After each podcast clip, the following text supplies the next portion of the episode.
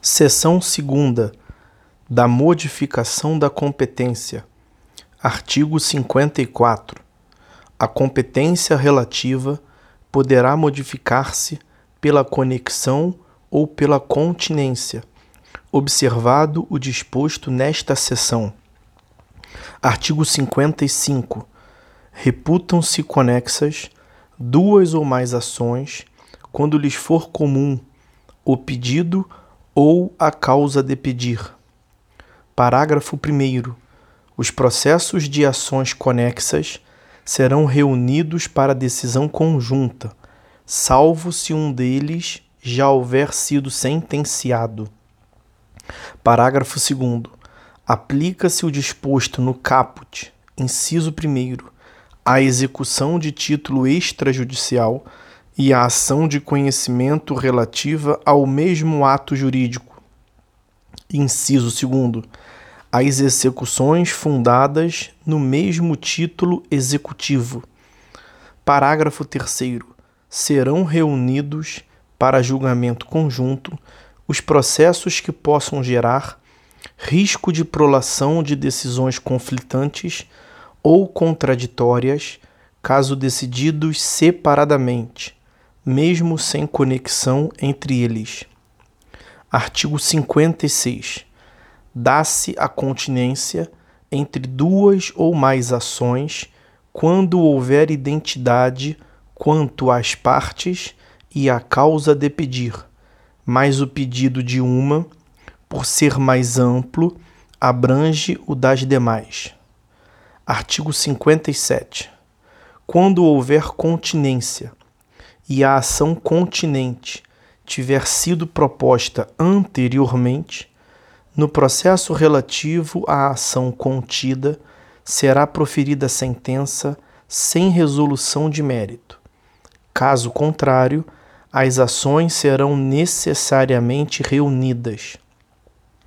Artigo 58. A reunião das ações propostas em separado far-se-á no juízo prevento, onde serão decididas simultaneamente. Artigo 59. O registro ou a distribuição da petição inicial torna prevento o juízo. Artigo 60. Se o imóvel se achar situado em mais de um estado, comarca, seção ou subseção judiciária, a competência territorial do juízo prevento estender-se-á sobre a totalidade do imóvel. Artigo 61. A ação acessória será proposta no juízo competente para a ação principal. Artigo 62.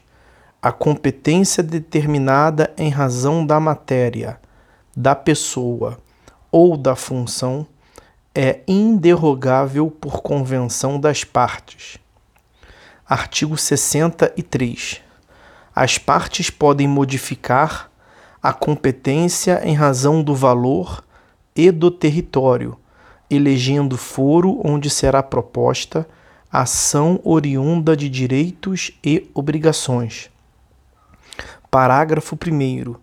A eleição de foro só produz efeito quando constar de instrumento escrito e aludir expressamente a determinado negócio jurídico. Parágrafo 2. O foro contratual obriga os herdeiros e sucessores das partes. Parágrafo 3. Antes da citação, a cláusula de eleição de foro, se abusiva, pode ser reputada ineficaz de ofício pelo juiz, que determinará a remessa dos autos ao juízo do foro de domicílio do réu. Parágrafo 4. Citado, incumbe ao réu alegar a abusividade da cláusula de eleição de foro na contestação, sob pena de preclusão. Seção terceira da incompetência. Artigo 64. A incompetência, absoluta ou relativa, será alegada como questão preliminar de contestação. Parágrafo 1. A incompetência absoluta pode ser alegada em qualquer tempo e grau de jurisdição e deve ser declarada de ofício. Parágrafo 2. Após manifestação da parte contrária, o juiz decidirá imediatamente a alegação de incompetência. Parágrafo 3. Caso a alegação de incompetência seja acolhida, os autos serão remetidos ao juízo competente. Parágrafo 4. Salvo decisão judicial em sentido contrário, conservar-se-ão os efeitos de decisão proferida pelo juízo incompetente, até que outra seja proferida, se for o caso, pelo juízo competente. Artigo 65. Prorrogar-se-á a competência relativa se o réu não alegar a incompetência em preliminar de contestação. Parágrafo único. A incompetência relativa pode ser alegada pelo Ministério Público nas causas em que atuar. Artigo 66 há conflito de competência quando, inciso 1, dois ou mais juízes se declaram competentes. Inciso 2. Dois ou mais juízes se consideram incompetentes, atribuindo um ao outro a competência. Inciso 3 entre dois ou mais juízes surge controvérsia acerca da reunião ou separação de processos.